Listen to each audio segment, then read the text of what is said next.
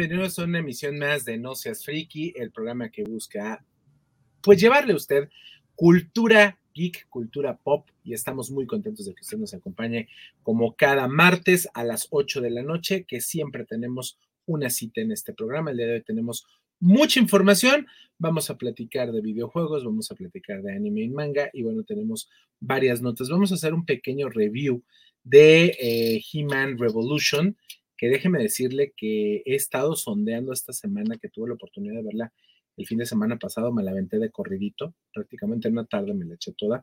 Es muy, muy fácil de verla, son cinco capítulos de 23, 24 minutos.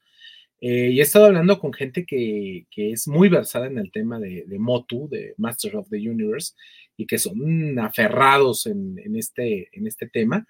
Y déjeme decirle que la mayoría de las personas dicen que está bien, o sea, está bien tratando de solucionar todos los problemas que crearon en, Revelations, que fueron muchos los problemas y muchos hoyos que dejaron. Obviamente quedan también algunos huecos, pero hubo unos guiños muy interesantes que, creo que valdrá la pena que podamos platicarlo el día de hoy. Tendremos también un Insiders, de hecho, de He-Man. Vamos a tener un Insiders de He-Man. Y bueno, quiero el día de hoy empezar a presentar a mis compañeros del día de hoy. Primero, el señor La Voz de la Experiencia, aunque a veces se me enoja, pero es que téngale usted paciencia, es que ya está grande. El señor Roberto Medina. Correcto, mi estimado señor productor. Qué bueno que los pone sobre aviso.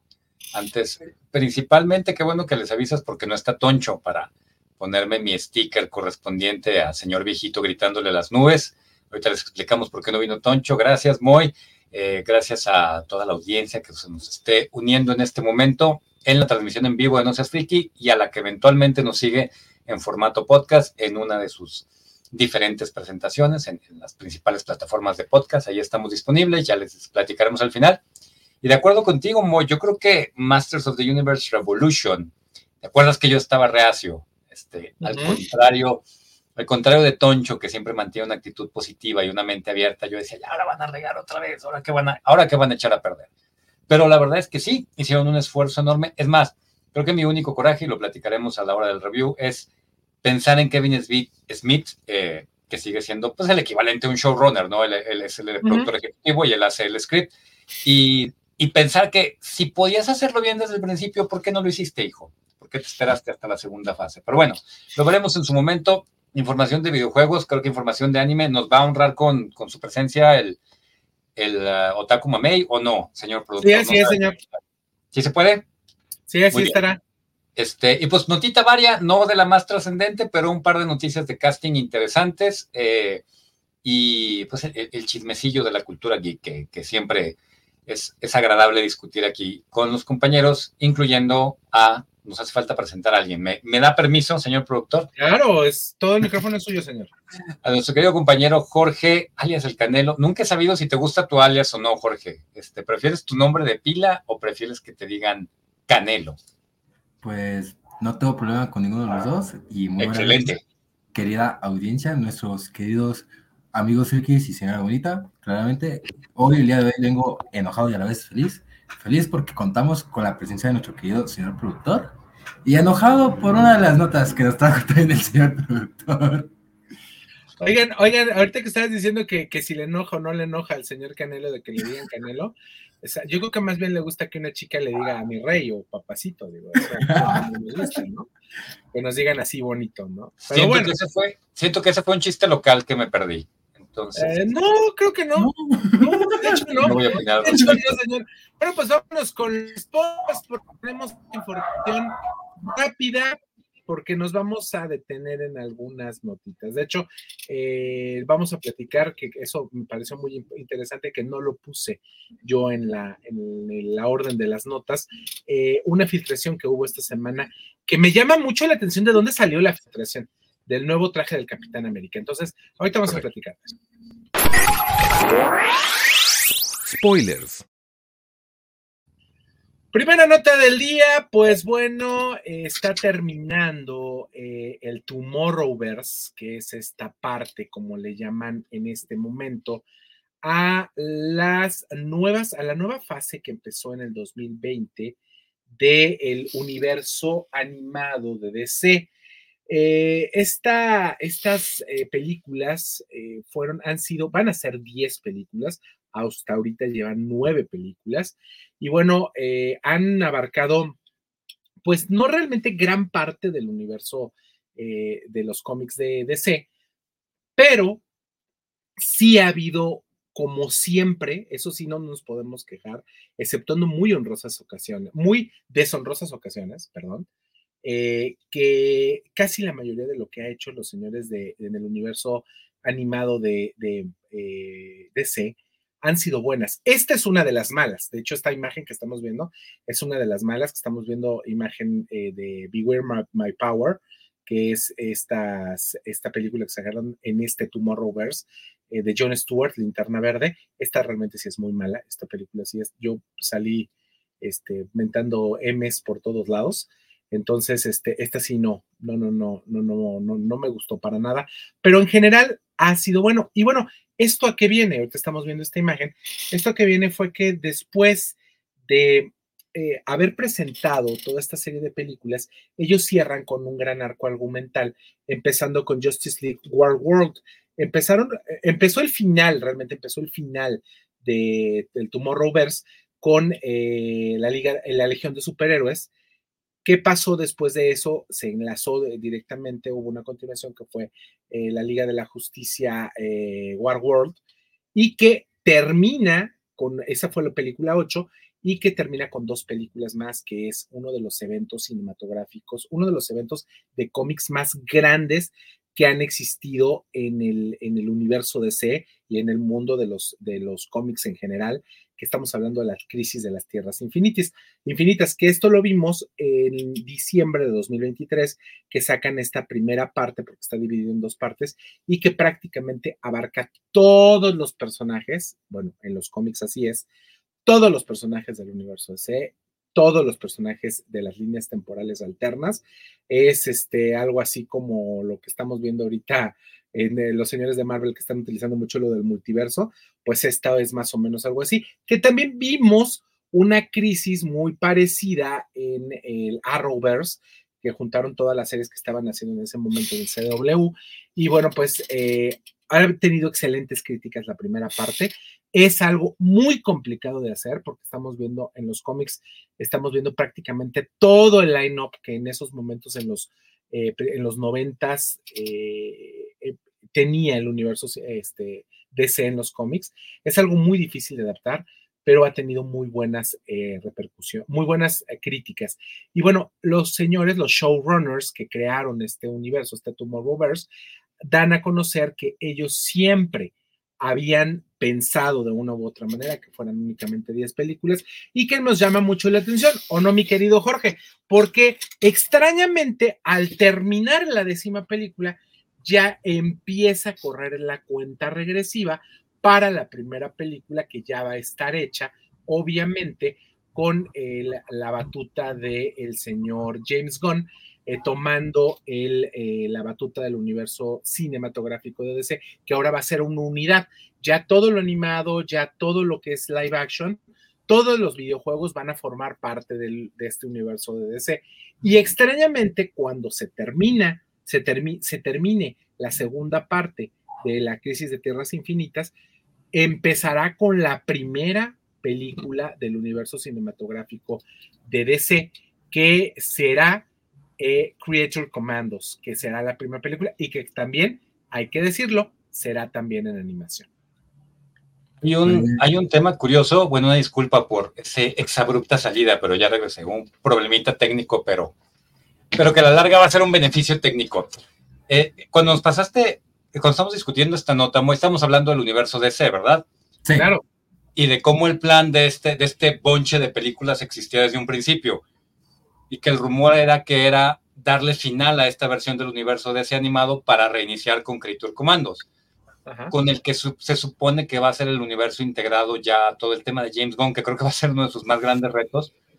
Lo que quería platicar con, con ustedes, compañeros, y con las audiencias, es que no es la primera vez que el universo animado de ese hace esto. De hecho, siempre se han manejado así. Eh, en animación es mucho más fácil utilizar el tipo de técnicas que son muy comunes en los cómics, que son reiniciar las cosas cada cierto tiempo. A veces incluso para decir las mismas historias. No sé si, si han checado que en HBO Max, no sé si esté todavía ahorita, pero hay dos versiones de la muerte de Superman. Claro. Menos. Una, muy mala y una menos. no, eso no son horribles, ninguna de las dos es malísima. y, a ver, cualquiera de las dos superior al cómic, ¿eh? Porque el cómic de la muerte de Superman es épico por lo que pasa, pero ni por el dibujo, ni, ni por el dibujo, ni por el desarrollo de la historia. Creo que vimos mejores versiones de Doomsday después. Pero bueno, el punto es, antes de este universo, este, Jorge Moy, no sé si se acuerdan que estuvo el que se terminó, uno que era una adaptación de los nuevos 52, ¿se acuerdan de, de este universo de los New 52? Que empezó con War, Justice League War, eh, o no sé si fue el ataque de Atlantis, este... Total que fueron una serie de películas y terminó con, con un megapleito contra Apocalypse, creo que lo discutimos aquí, de hecho, que fue un excelente final para ese, ese universo. Entonces, qué bueno que la, que, que la animación de DC siga teniendo la flexibilidad y la calidad que ha mostrado. Este, creo que tú ya viste Crisis, muy. Este, nos la dejaste de tarea, pero fue tarea media. Ya la platicaremos, la platicaremos la próxima semana, se las mando. La bibliografía. les comparto en donde este, el enlace para que la puedan ver. ¿Les parece? Okay, okay, okay, para que la puedan ver legalmente. Muy bien, ya. Yo, ¿Es, yo todo? es todo lo que tengo que comentar de, de esa ¿Quieres parte. comentar algo, Jorge? Pues que se viene un interesante nuevo universo de DC. Claramente no, no deja de ser para mí que puede haber un poquito de que no hay que meterle tanto hype, que es algo que vengo diciendo, que para mí, en mi opinión, DC si algo se ha caracterizado de cierta parte últimamente ha sido con su animación. Claramente también los videojuegos han hecho un buen trabajo, hay que, es algo que hay que respetarle también a DC. En live action tal vez no le ha ido tan bien como nos gustaría, pero pues como lo vuelvo a decir, no me gustaría poner tantas expectativas. Yo quiero ver qué es lo que nos preparan, qué es lo que nos avientan y disfrutar lo mejor posible que se pueda. Perfecto, pues vámonos con las noticias que nos dijo el señor Medina al iniciar el programa. Pues bueno, ya hay cast y bueno, parece ser que este señor que ustedes están viendo en pantalla será el encargado de interpretar en el universo cinematográfico de Marvel a Sentry, el Superman de Marvel. Sí, un personaje del que ya habíamos platicado muy, que es eh, conflictivo, que en las manos correctas puede, puede ser una historia muy interesante, que es una adaptación eh, que hizo Brian Michael Bendis, me parece que poquito después de, quiero decir Dark Avengers, pero fue parte de un, ah, Cisma. No, Cisma fue de X-Men, me estoy confundiendo. Fue parte de un gran crossover de Marvel que estaba todo centrado en la crisis de personalidad de Sentry. Perdón, y que a la larga era lo que permitía o lo que obligaba a los Vengadores a unirse de nuevo para pelear con él. Ahorita les platico, por aquí tengo el volumen. Punto es que nada más con verle esa jeta de, de niño malcriado, por cierto, Lewis Pullman es hijo de Bill Pullman, uh -huh. un actor mucho, mucho más conocido. Un chorro, por cierto. ¿Mande usted? Se parece un chorro, por cierto. Sí, papá. sí, sí, se parece mucho a su papá, es igual que Cor Russell y, y, su hijo, que ya se me olvidó que Russell era, pero pero sí, ahora sí que la, la, manzana no cae muy lejos del árbol, como dicen los gringos. Y otro de estos Nepo Kids, si han, no sé si han visto de repente que les tiran un poquito de carrilla a los hijos de los famosos, porque pues se supone que tienen el camino un poquito más fácil que un actor que recién inicia, ¿no? Pero bueno, supongo que todo el mundo haría lo mismo por sus hijos. Pues este es el nuevo Sentry, me gusta más que el anterior. Eh, están armando un cast muy joven, o no sé si ya me parece joven porque yo estoy muy viejito, pero creo que todo va. Ahorita que veamos a Super Chica, van a ver que es así como estos muchachitos, ¿de dónde los sacaron? Normal, ¿De, qué, normal. ¿De qué guardería lo sacan? Dice el señor Medina. Jorge, decía Jorge Moy, decía un amigo, te das cuenta que estás envejeciendo cuando los atletas más famosos del mundo comienzan a ser más jóvenes que tú. Eso a mí ya me pasó hace mucho tiempo. Ahorita lo que me molesta es que ya los atletas y los actores ya empiezan a ser de la edad de mis sobrinos y digo, ah, caray, este, sí, sí, como que ya está pasando el tiempo muy rápido. Pero bueno, sí, me gusta pero... más. Acuérdense que Sentry iba a ser este, este chamaco coreano de The Walking Dead que acaba de salir en la, en la serie de Beef, exitosísima. ¿Cómo se llama? Steve John.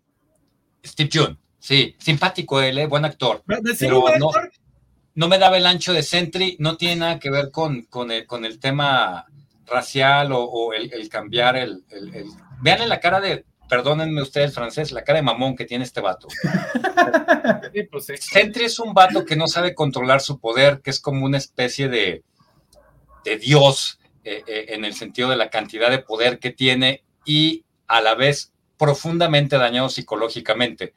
Eh, su personalidad, si siguen más o menos la guía de los cómics, va a ser muy conflictiva y va a tener por ahí un pequeño trauma de la forma en la que adquirió sus poderes. Sin spoilers, pues. Así le dejamos rápidamente. Eh, vámonos a pasar a la siguiente nota que está rapidísima. No sé si Jorge quieres platicar algo de, esta, de este cast. No, pasamos a la siguiente. Vámonos a la siguiente nota, que está muy, está, está triste esta nota, porque bueno, eh, recordemos que en el año pasado, en el Tudum del año pasado, estuvieron haciendo con bombo platillo el anuncio de esta película que se llama The Mothership, con la ganadora del Oscar, Halle Berry, y que bueno, pues eh, desgraciadamente, perdón, no fue el año pasado, hace dos años, porque se estaba, eh, se estaba hablando de que se iba a presentar en el 2022. Luego llegó un comunicado por parte de la N Roja y dijeron que, bueno, no, se iba a presentar en el 2023, cosa que pues obviamente no pasó. Y ahora, tristemente, nos llega la noticia a la redacción de No Seas Friki, siempre quise decir eso, a la redacción de No Seas Friki, nos llega, nos llega la noticia de que esta película no será estrenada. Literal, eh, sale, ni siquiera entra al catálogo y pues el trabajo de esta mujer, que hay que decirlo, es muy buena actriz, la señora Halle Berry. Obviamente que como todos los actores tiene sus películas buenas y películas malas, era una historia bastante interesante que tenía que ver con cuestiones de ciencia ficción, de Mothership, hablaba de, de extraterrestres, pues mm, tiene un futuro incierto, porque no hay ninguna plataforma que esté por el momento interesada en adquirir los derechos para transmitirla. Y pues, por lo menos en la plataforma de la N Roja 2024, y para lo que queda del futuro, pues no, no va, a, no va a pasar, no va a pasar. Decía la nota por ahí que aplicaron un Batgirl, ¿verdad? Este, otro de los temas que ya hemos platicado en otras ocasiones, creo que, creo que fue Toncho el que, o, o Tumbo y los que mencionaban que, que, el peligro era el antecedente, ¿no? O sea, como ya lo hicieron una vez, ya lo van a seguir repitiendo.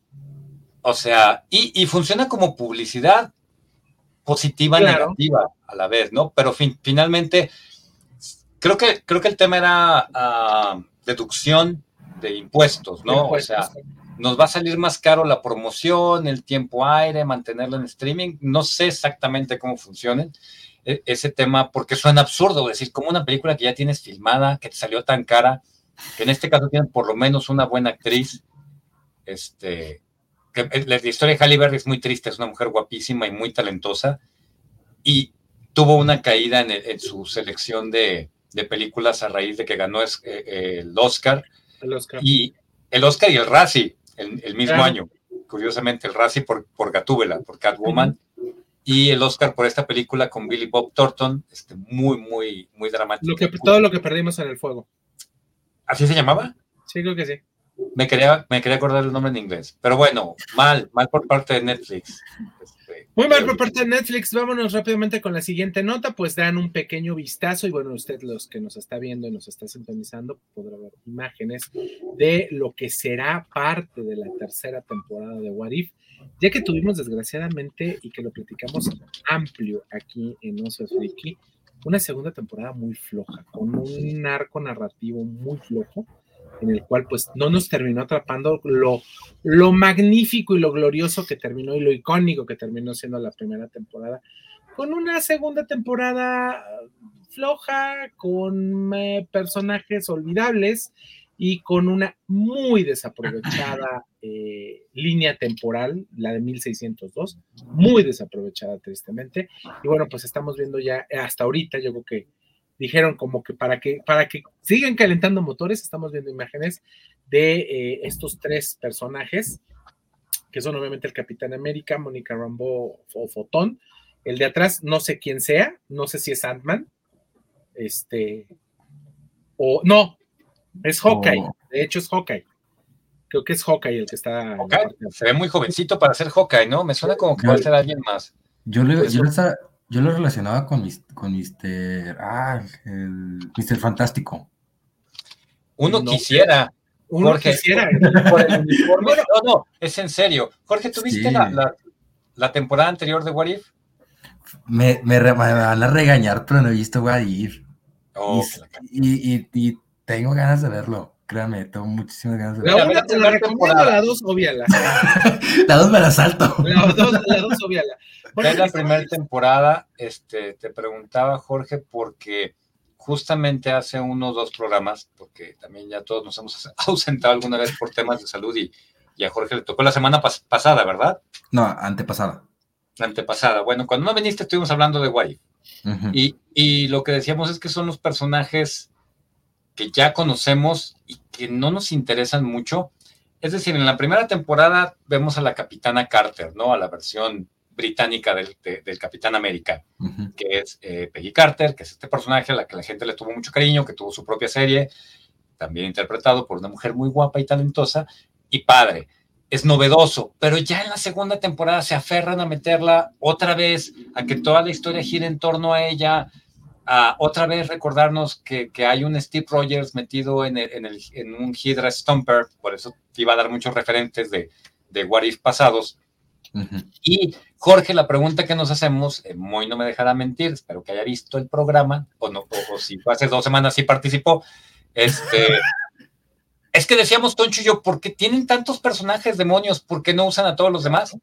Ya sabemos hecho, que ya compraron, ok, a los X-Men los están guardando, lo entiendo, esto va a ser bien Sí. importante, Sí, sí, sí. pero sí. ya sacaron a Mr. Fantástico, tú tienes el referente, ves a ese fulano y dices Mr. Fantástico, ya De lo hecho. pueden sacar.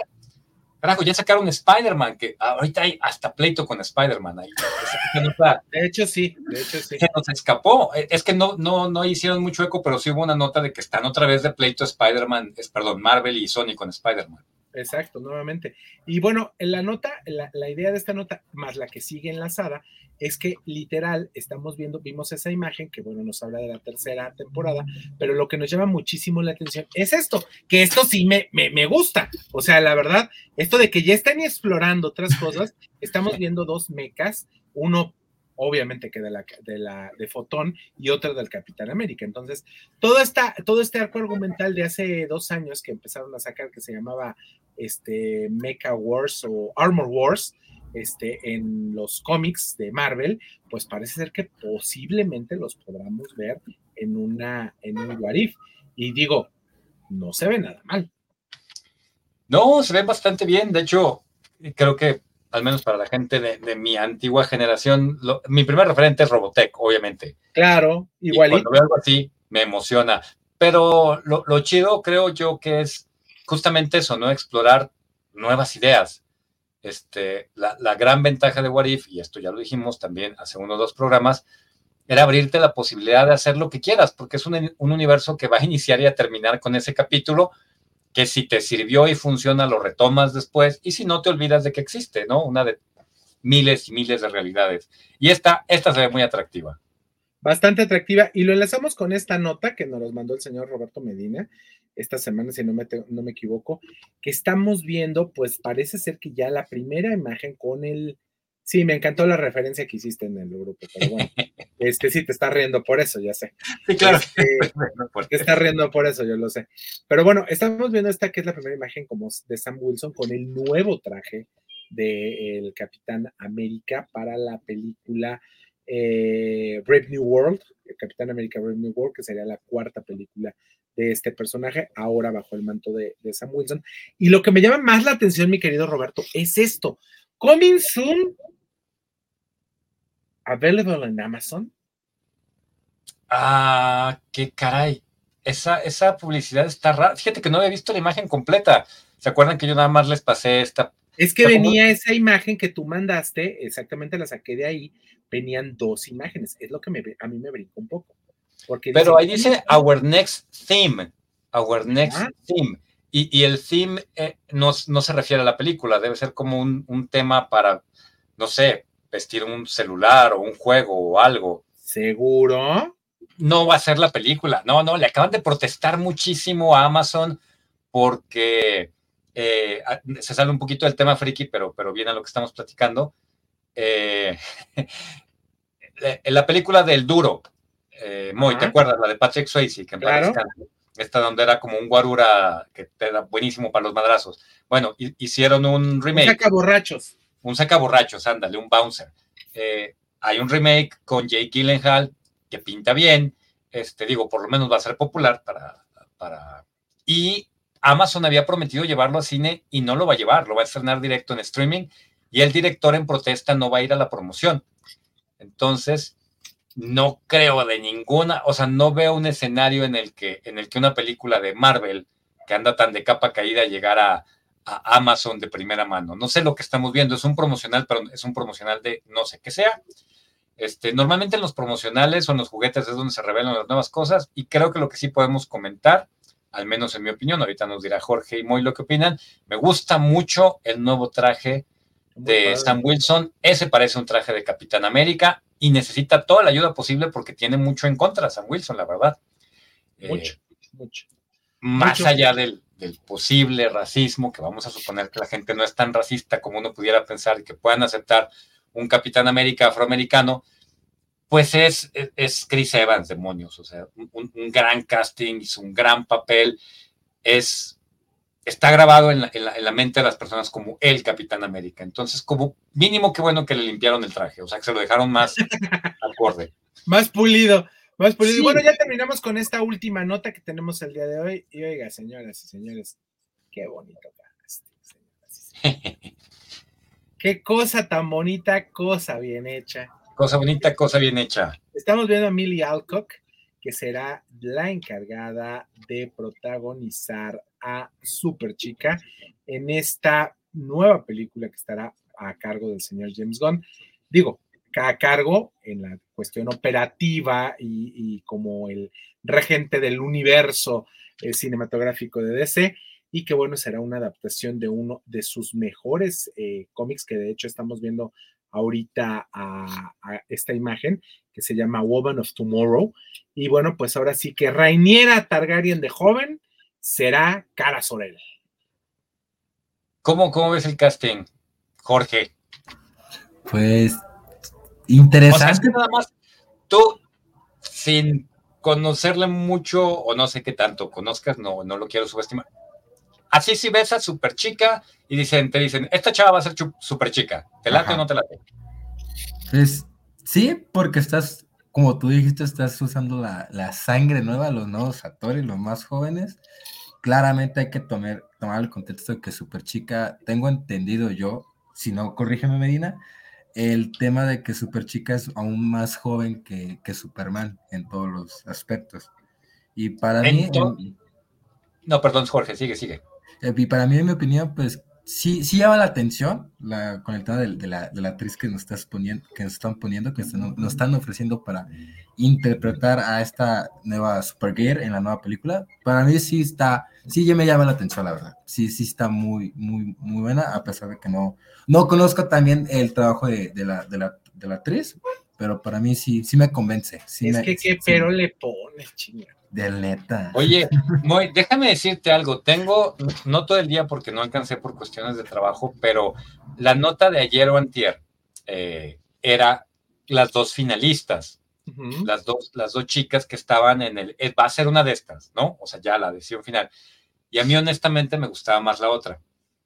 Y no me refiero más a, físicamente, porque pues, las dos niñas son bonitas, es como prerequisito para trabajar en Hollywood, eh, pero las fotos que estaban utilizando, eh, me parecía que la otra chica era más físicamente como la Supergirl, especialmente del cómic que van a tomar como referencia. Recordemos que James Gunn ya nos había, nos había platicado en qué sagas iba a basar esta, esta versión de Supergirl.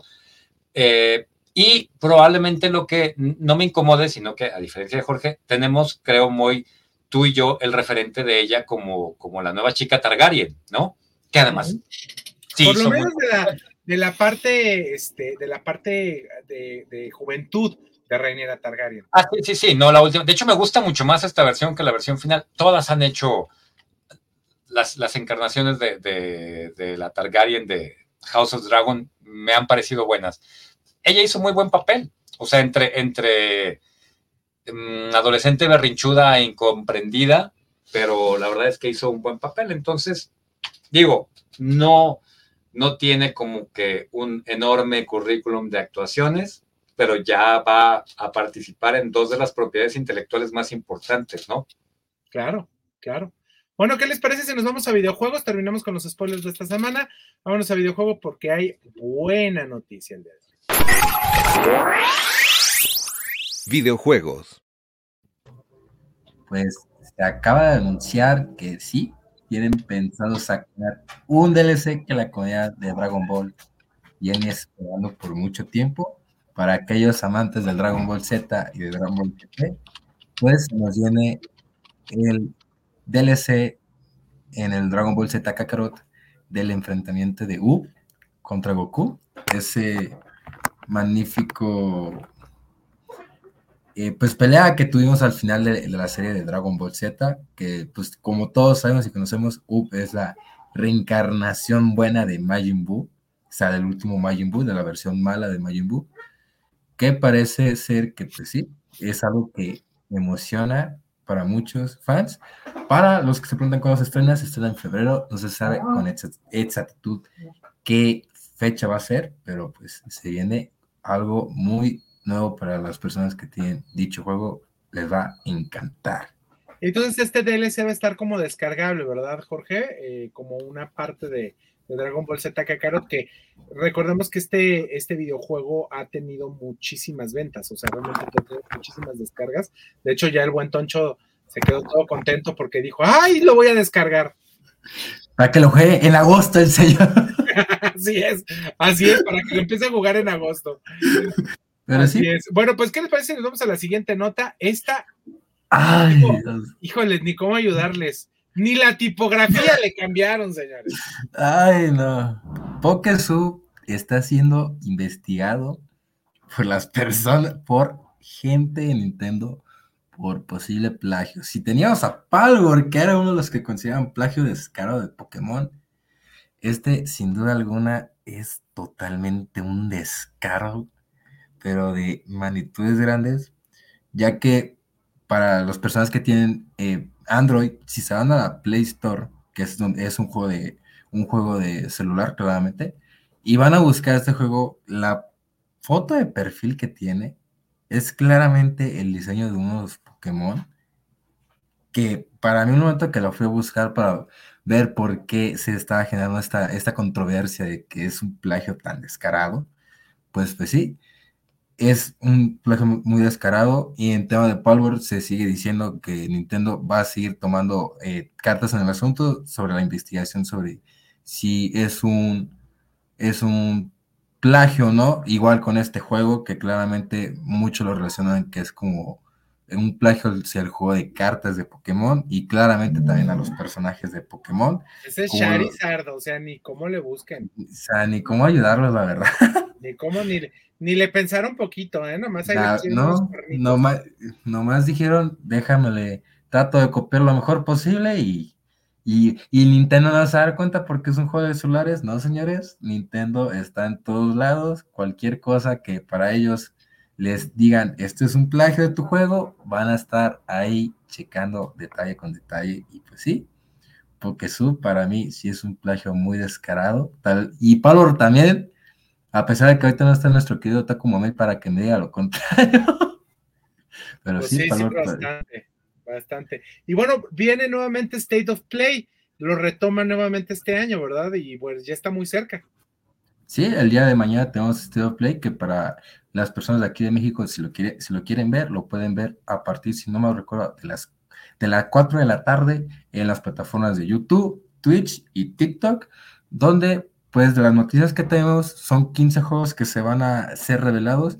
Se dice y se rumorea que el día de mañana, en el evento de State of Play, se va a, hacer, se va a sacar el tráiler del remake de Silent Hill 2 y que también posiblemente también sea la fecha de lanzamiento de dicho juego. A lo que pues sí es un evento que pues llama la atención porque hay que recordar que State Play y también un evento que no me acuerdo muy bien del, nombre que era de Microsoft, que pasó el 18 de enero, si mi memoria no me falla, que son los eventos que vienen a sustituir lo que fue la E3 en su tiempo, hay que recordar que Nintendo ya tenía mucho tiempo que hacía este tipo de evento, que es el, famoso Nintendo Direct, que normalmente son para, ya sea para dar anuncios de videojuegos nuevos, eh, las famosas, el dar conocimiento a las nuevas consolas, y en este caso le toca a Sony con su gran evento llamado State of Play. Y que ahorita, eh, ahora sí que añadiendo, mi querido eh, Jorge, se llama Xbox Showcase. Ah, muchísimas gracias. Así se llama. Bueno, mientras llegue el Otaku Mame que me acaba de mandar un mensaje que dice que ya viene corriendo, ¿qué les parece si nos vamos con estas recomendaciones y vamos a platicar un poquito de Motu? Eh, eh, vamos a platicar de un poquito de Motu Revolutions y qué nos pareció, porque yo sí me la aventé completa, yo no me, yo no me quise esperar a terminar, no quise esperarme a que pasara algo más ni dejarla, sino que tenía que verla completita. Vamos a ver esto. Recomendaciones. A ver, señor Medina, dese, ese grasa solito. Nomás te haya apagado su micro, señor Medina. sí, nomás que te haya apagado el micro. Siempre, siempre pasa. Me, hizo reír más su risa que, que la anécdota. Es, eh, es, contagiosa, es contagiosa, amigo Canelo. Eh, teníamos, yo tenía muy mala disposición para ver Masters of the Universe Revolution. Yo odié profundamente Revelations, me pareció un gran error, un desperdicio de, la propiedad intelectual, de los personajes. Yo sé que, que Masters of the Universe es algo que la mayoría de, de la gente de mi generación vemos siempre con el velo de la nostalgia, ¿no? Que sí, la serie a lo mejor era muy boba, que nos gustaba mucho porque éramos niños y nos encantaba cualquier caricatura, pero creo que con el tiempo se había construido una mitología interesante y era una gran oportunidad de aprovechar a la, a la audiencia segura, que íbamos a verla por nostalgia, y a las nuevas audiencias, ¿no? Que habían crecido. Y aparte, algo que nunca perdió popularidad fueron las figuras de acción de los amos del universo, las, los montones que han sacado. Total, para no echar demasiado rollo, esta esta nueva encarnación que es dentro de la, del mismo universo, que es una continuación de esta que yo considero pésima primera parte de Revelations, en esta ocasión gran parte de los errores que se cometieron ahora se corrigen. Eh, desde el primer capítulo, el señor productor tiene razón. Primer capítulo vemos a Jimán en acción. Ya con eso ya vamos de gane. No lo matan, ya con eso vamos de gane. Porque así empezaba la serie anterior. Claro. porque no se acuerdan. Este, vemos acción con Skeletor, vemos a Hordak, vemos a muchos de los personajes. Eh, la, la, horda de Hordak, así de repetitivo es como es su, o cacofónico, así es como se llama su banda, pues su, su pandilla.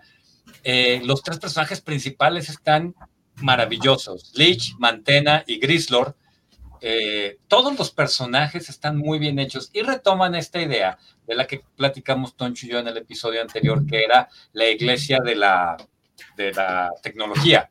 De hecho, toda la trama de, este, de esta entrega de Masters of the Universe gira en torno al conflicto entre la tecnología y la magia, que está en el corazón, en la raíz misma de lo que siempre ha sido los amos del universo.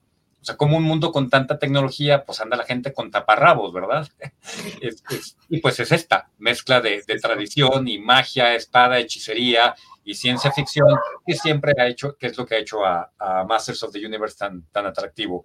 A mí me latió, creo que se cae un poquito al final por pequeños detalles, pero no desmerece. Sí vale la pena los cinco capítulos, son cinco capítulos muy cortos, como ya dijo el señor productor, y esa imagen de He-Man con hacha y armadura me da la excusa para decirles que hay muchísimos easter eggs, muchísimos callbacks, muchísimas referencias a todo, a la película de He-Man de live action, a las líneas de juguetes, a cómo la línea de juguetes a veces venía con un disfraz que no venía ni al caso. Todo eso, es más, hasta ese personaje que sale ahí, Wildor, los fans de Hueso Colorado, de Amos del Universo, que en su momento se aventaron todos sin importar la calidad del producto, van a disfrutar muchísimo de, yo creo, pues, de Masters of the Universe Revolution. ¿Qué fue lo que te gustó a ti muy? Fíjate que esta semana que tuve la oportunidad de verla la semana pasada, obviamente por por situaciones de salud que tuve un poquito más tiempo. Eh, cuando llegó, pues, la empecé a ver y hasta que la acabé, literal, me, digo, me di cuenta que la habían estrenado ya muy tarde, pero me dormí como a las 2 de la mañana terminando la de ver porque ya empecé a verla muy tarde. Y platicando, estaba en ese momento, estaba yo platicando, iba en el capítulo Boca 2 y estaba platicando con un gran amigo, mi queridísimo Oscar, mi queridísimo Oscarito, Oscar Skywalker, eh, fan de Hueso Colorado en el mundo de los, de los cómics, sobre todo de los coleccionables. Un día lo voy a invitar para que nos platique un poquito más de los coleccionables, porque tiene una, una colección todo su dinero creo que, no, creo que anda de veras de taparrabo porque todo, todo, todo lo gasta en, en, figuras, ¿no? Todo lo gasta de todo tipo, desde Star Wars, McFarlane y bueno, es un museo su casa de figuras. Eh, pero él es, uno de sus grandes pasiones es Motu. De hecho, Masters of the Universe, cuando salió la primera, recuerdo que estaba aventando tiros. Y ahora que estaba platicando con él, me dejó, me dio mucha información insider, mucha información eh, de gente que sí sabe mucho de, este, de, esta, de esta franquicia y de lo que pasa fuera de la franquicia. Y algo que me estaba platicando ahorita que estabas hablando de lo de la iglesia y la tecnología, eh, que fue un acierto muy grande, pero que también esta situación de la iglesia y la tecnología la tuvieron que, que utilizar porque Netflix y Kevin Smith, óigalo bien aquí, no tienen los derechos de Shadow Weaver que Shadow Weaver es el personaje, es la, la bruja mala, mano derecha eh, de, de no tiene los derechos. Y que óigalo usted bien lo que les voy a decir ahorita. Y agárrese, ahora sí que agárrese el turbante, como decía el genio de, de Aladín. No tienen los derechos de Shira. Ah, no mames. Entonces, ¿Es quiere decir que tuvieron que utilizar recursos narrativos alternativos que les funcionaron, pero porque no se puede, no pueden hacer uso de estos personajes. Todos, todo viene directamente de los señores de Mattel, que son los dueños de los derechos, y que han caído tanto. Mattel estuvo a punto de quebrar, al igual que como pasó con Marvel. Y ellos ahorita han estado subsistiendo gracias a las franquicias vendidas de las propiedades intelectuales que ellos tienen. Por eso se pusieron completamente contentos con el bombazo que fue Barbie el año pasado, porque dijeron, vamos a hacer nuestro Matelverso. Entonces, este, porque empezaron a ganar dinero porque estaban muy mal.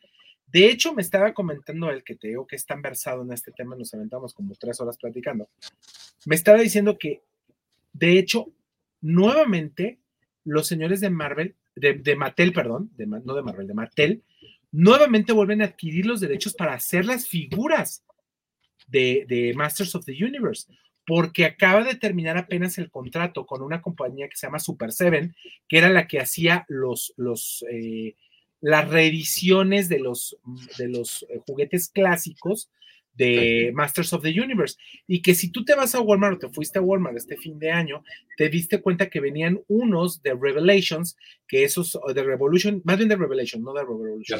Era de Revelations, que eran de, eran de Mattel. Y veías unos que eran de la era clásica, venías a Elefantor y veías a Moskman y veías a, a este Man at Arms, y que eran muy parecidos a los originales de, de los, de los ochentas y que eso será porque no tenían permiso los señores de Mattel de hacer sus propias figuras de los personajes originales. Entonces, dice que ahorita hay aproximadamente, él le digo que es coleccionista de hueso colorado, hay aproximadamente cinco líneas diferentes de juguetes de diferentes marcas y todos hacen cosas diferentes. Entonces, que entre esas situaciones legales, se perdieron los derechos de Shira, se perdieron los derechos de Shadow Weaver y de otros personajes como Catre y todo eso, porque traen un merequetengue legal sabroso.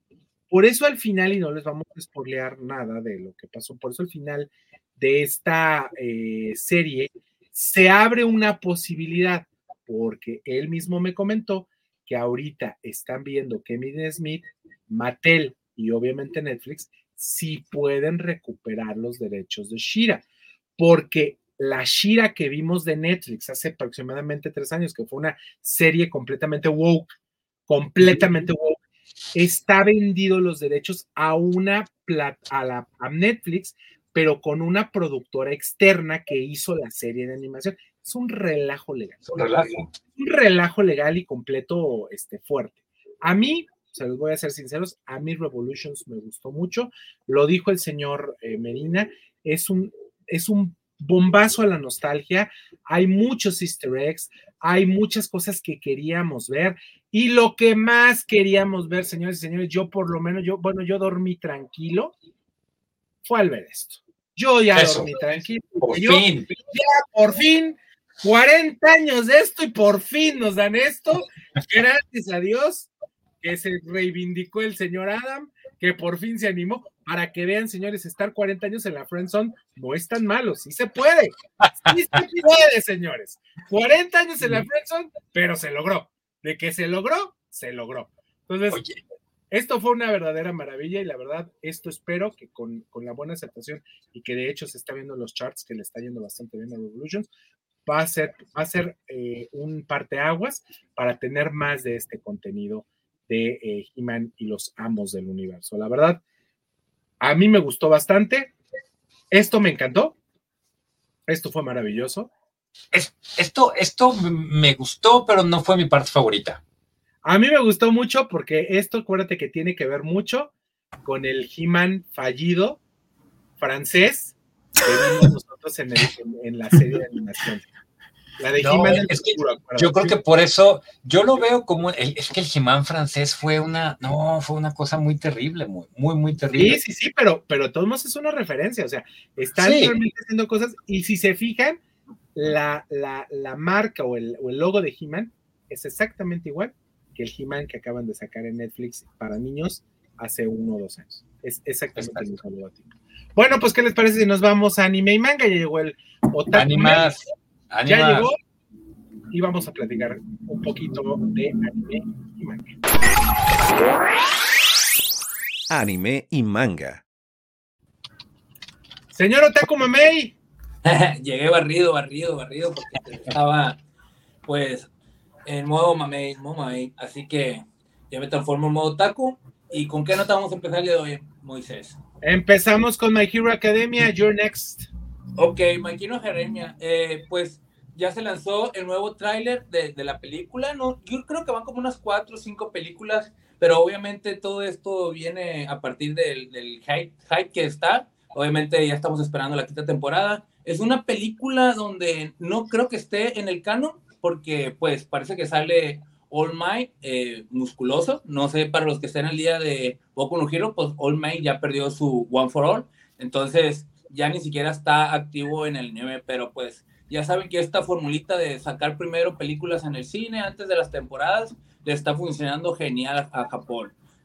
Y pues también aquí en Latinoamérica estamos deseosos de seguir viendo estas películas que nos los ponen en, en. Así es, y bueno, pues vámonos con la siguiente nota porque esto cada vez está generando más expectación. Estamos hablando de Dragon Ball Daima. A mí me gusta, la verdad. Me gustó eh, el tráiler. Muchos eh, lo están aquí como que queriendo comparar con Dragon Ball GT, pero pues en realidad mm, no tiene nada que ver. Yo acabo de, escuchar y leer la entrevista de- del productor general de Dragon Ball. Ellos realmente están ansiosos por seguir haciendo más contenido. Van a hacer 10 años más de contenido y, y no exactamente todo tiene que estar eh, eh, en el canon del manga. Entonces, esta producción está fuera de lo que estamos viendo en el manga y en la historia canon, ¿no? Entonces es como una historia alternativa a lo que vemos, que aquí a todos los Saiyajin y a todos los guerreros Z los convierten en chiquitos. Digamos que es la fórmula de GT, pero bien hecha, porque yo considero que sí la van a hacer bien. A mí no sé si ya vieron el tráiler, no sé si les gustó. Es Dragon Ball Babies.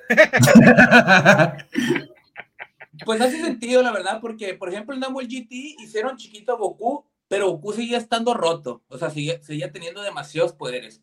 Y aquí, pues lo que pasa en Daima es que aparece, al parecer todos pierden sus poderes y pues ya vemos un Goku chiquito como cuando era Dragon Ball. Y pues a mí se me hace interesante estar explorando un poquito más de este mundo que nos tiene eh, Toyotaro y Toriyama, que la verdad que es un mundo de los mejores mundos de anime armados hay muchas especies, muchas galaxias, eh, mucho de dónde sacar. Entonces, la verdad que yo creo que sí lo van a hacer muy bien y que así como empezamos tirando hate, lo vamos a terminar amando, como toda la producción que saca Dragon Ball. Oye, estaba, estaba escuchando hace poquitito tiempo un meme muy bueno que decía, esta generación no le entendemos nada. Hace dos años eran Merlinas, hace un año eran este, eh, ¿qué? Ah, Harley Queens, primero eran Harley Queens, después fueron Merlinas, después fueron Barbies. Yo llevo 30 años siendo Dragon Ball, entonces pues eso no cambia absolutamente. E-, ese soy yo. Una vez me dijeron que muy machista mi comentario, pero yo lo compartí, justamente ese meme de, de las mujeres, de que el año fueron así, y yo toda mi vida queriendo ser como Goku. Y más de 30 años, más de 30 años que tenemos al señor Son Goku. Y bueno, ya para finalizar, mi querido eh, Alex, pues tenemos esto que ya viene la cuarta temporada de uno de los animes más interesantes, mejor hechos y con más rating. Estamos hablando de Demon Slayer, que la verdad es una verdadera maravilla y una gozadera. Los, los arcos argumentales están de veras maravillosos y súper bien hecha esta, esta serie. Así es, pues es que les digo, lo mismo que no Hero, pero yo creo que esto a un nivel más masivo, ¿no? Porque ya los japoneses ya entendieron que Demon Slayer es para el mundo, no solo para Japón. Entonces, ¿qué es lo que hacen? Dicen que nos van a dar una película en el cine, pero no es película, simplemente son los primeros dos capítulos o el capítulo extendido de la quinta temporada. Pero pues, la verdad que para mí, que yo los he visto todas en el cine, es un gozo ver el estreno de temporada en pantalla grande, porque como lo mencionaste, es un anime que ha rompido fronteras y que su historia, sus personajes son entrañables. Entonces, pues ya todos estamos emocionados. Esto se va a estrenar el 3 de febrero en Japón y en Latinoamérica y el resto del mundo, yo creo que a partir del 24-25 de febrero ya vamos a estar viéndolos en el cine. Excelente. Y bueno, tenemos una nota más para cerrar, ¿o no, mi queridísimo Jorgito? Sí, es la nota del nuevo Superman. A ver, platícanos, por favor. Pues parece que ya DC puso a su Superman, si no mal recuerdo, tiene en Will el, nombre o el apellido. Derby Corenset. Ah, Derby Corenset, que pues parece que sí, ya tenemos nuevo Superman, al parecer que al, momento que el señor productor nos hizo dar esta nota y cuando yo la estaba leyendo, claramente me enojé por una razón. Yo crecí viendo el Superman de Henry Cavill. Para mí, Superman es Henry Cavill. Para mí, Henry Cavill es Superman. No sé qué opinen ustedes, pero para mí no me está gustando esto. Creo, mi querido Jorgito, que te me equivocaste porque yo estaba hablando de Super Chica, no de pues. Porque Superman, ese ya sabíamos que David Corenset iba a ser Superman. De ah, hecho, estuvieron, eh, no sé si fueron ciertas, no sé, mi querido Medina, yo creo que si tú sí lo has de haber visto. Eh, esta semana creo que estuvieron corriendo por ahí algunas imágenes de esta tradición tan milenaria, bueno, no milenaria, pero esta tradición que, pasa de Superman a Superman, que les ponen el traje del, del antecesor. Y creo que salía por ahí una imagen de David Corenset con el traje de Henry Cavill. Recordemos que Henry Cavill también lo vimos con el traje de Brandon Road. Entonces, y a Brandon Road lo vimos con el traje de Christopher Reeve. Entonces es como algo que va pasando generación en generación. No sé si, si estoy equivocado o no, mi queridísimo Rob. No, sí, esas notas se vieron. ¿Sabes que yo creo que esta fue una confusión de la redacción de, literal, de la redacción de No Seas Friki? Porque nuestra redacción no cree que es un cuarto de guerra como, como en los periódicos serios. Nuestra redacción es un grupo de WhatsApp donde discutimos de qué semana.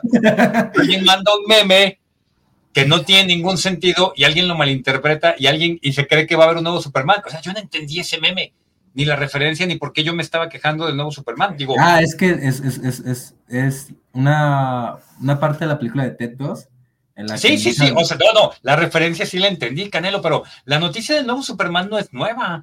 O sea, ese güey ya, ya tiene rato que lo, que lo definieron y lo además, cuando le están sacando juego a la, claro que sí, hasta viste los memes de, que es como, como el Superman de Wix o el Superman de Wish, que no es más que una versión más joven y más barata de Henry Cavill, Que por cierto, pues de verdad, una de las cosas interesantes de esto, mi querido Jorge, es que ya, ya tenemos Superman, ya hay Luisa Lane, ya hay Lex Luthor, ya hay Linterna Verde, ya hay Hawk, eh, Girl, o sea, este, ya hay Jimmy Olsen, o sea, ya prácticamente está el cast completo. Alex, Alex estaba diciendo que a él sí le gustó qué, que te gustó qué. Que ya no se hace Superman, se me, se me o sea, entiendo, ¿no? Que una generación creció con él, pero era un Superman demasiado emo, o sea, más emo de lo normal. O sea, más sufrido de lo normal. Es que, es que mi querido, mi querido Alex, no es que el Superman fuera emo, es que Zack Snyder es emo. Ese es el Pero, problema. pues, Así lo dirigían. Superman, Ese es o el sea, problema, así lo dirigían. Es que, oye, tú veías, decía, yo, yo me puse a pensar literal, y ahorita que tenemos unos minutos para echar un poquito de relajo, este, que siempre nos come el tiempo y ahora sí terminamos todas las notas. Sí, Eh, ¿Ustedes vieron la de Batman, la película de Batman contra Superman? Vean nada más la ciudad gótica que les pintan. O sea, literal, Nemo. ¿quién se animaría a vivir ahí? O sea, o sea, eh, en el, eh, o sea, en la cuestión de real, o sea, ve nada más todo oscuro. Bueno, creo que hasta tenía una nube metida negra en medio de los, de los, este, de los edificios. O sea, era algo espantoso. Yo sí, quiero pero, pedir la o sea, mano. ambientaba bien a, a- a Batman, o sea, a Ben Affleck, pero ese Mira. Superman está demasiado llorado, o sea, A ver, dime, señor Medina. La- la- ya hemos discutido muchas veces y que como no está este, el coach Lazo para defender a Zack Snyder y, a su culto, la, visión de Zack Snyder no está bien hecha, no está bien armada. Eh, Alex le dice que es una versión emo. Entiendo la visión de Jorge que, que sí le gustaba a Henry Cavill. Era una versión demasiado oscura, pero oscura lo baboso, güey. O sea, no oscura como te la haría Grant Morrison, no oscura como te la haría Alan Moore, no oscura como te la haría un buen escritor de cómics, ¿no? Oscura como tú crees que debe ser todo grim and greedy y así como todos malos y todos matan y todos crueles. Y fue un desperdicio. Fue un desperdicio, te voy a decir por qué. Christopher Reeve era el mejor Superman para mi generación porque era un Superman que lo veías y tú decías, este güey no le va a hacer daño a nadie. O sea, aunque a menos que lo lleves al límite, pero es noble, noble. O sea, tú lo veías y era como ver, era la imagen mesiánica de Superman, ¿no? O sea, no puede haber un vato más bueno que este. Y la, la única cosa que hizo bien Zack Snyder fue un buen casting. ¿Por qué? Henry Cavill, como persona, como actor y, y- en su encarnación de Superman, él tenía esta cualidad, y, y ustedes díganme si me equivoco, de te puedo romper la madre, pero no lo voy a hacer. Pero sí puedo, güey. Sí, pues, sabes, la, la sonrisa de Henry Cavill en las entrevistas no es un vato 100% bueno, no es un vato noble. O sea, es un güey que te puede hacer pedazos, pero que elige no hacerlo. Y eso es Superman. El güey que puede ganarle a quien sea, pero elige hacerlo bueno. Y Zack Snyder lo convierte en un emo que a la primera provocación mata a su, a su supervillano nomás porque no tiene huevitos para vencerlo sin matarlo. Ese es el desperdicio, güey. Y eso es lo complicado del héroe, ¿no? O sea, llevarlo al límite de no matar su villano, o sea, ¿cómo chingados la hago para Y no no, pues matar al villano? mátalos a todos, güey. Si esa es la solución de Superman, Superman puede matarlos a todos sin ningún maldito esfuerzo. Entonces, recordemos, si tenemos, si hacemos referencia al cómic, recordemos qué pasa con el personaje de Ultraman de la Tierra 2 de DC, que es el Superman, es un Superman que ese es completamente matar por gusto, ¿no? Porque No tengo te la- vayas tan la lejos, hacerlo. referentes que nuestros amigos y compañeros adolescentes entiendan. Omniman, güey. El malo de Invencible, el papá de Invencible, eh, el güey de The Boys, este, Homelander. Homelander. Eso es Superman sin el código moral que le enseñaron sus papás. Entonces, si a Zack Snyder no le interesaba contar la historia del verdadero Superman, pues que lo pongan a hacer un live action de Invincible o, o de The Boys, que no se meta con los personajes que, que sí tienen algo más, ¿no? Y con esto nos vamos el día de hoy, nos vemos la próxima semana. Recuerden, nos vemos el próximo martes a las 8 de la noche. En nombre de mis compañeros Rob Medina, Jorge Rodríguez y mi queridísimo Alex Vega, nos vemos la próxima semana. Bye.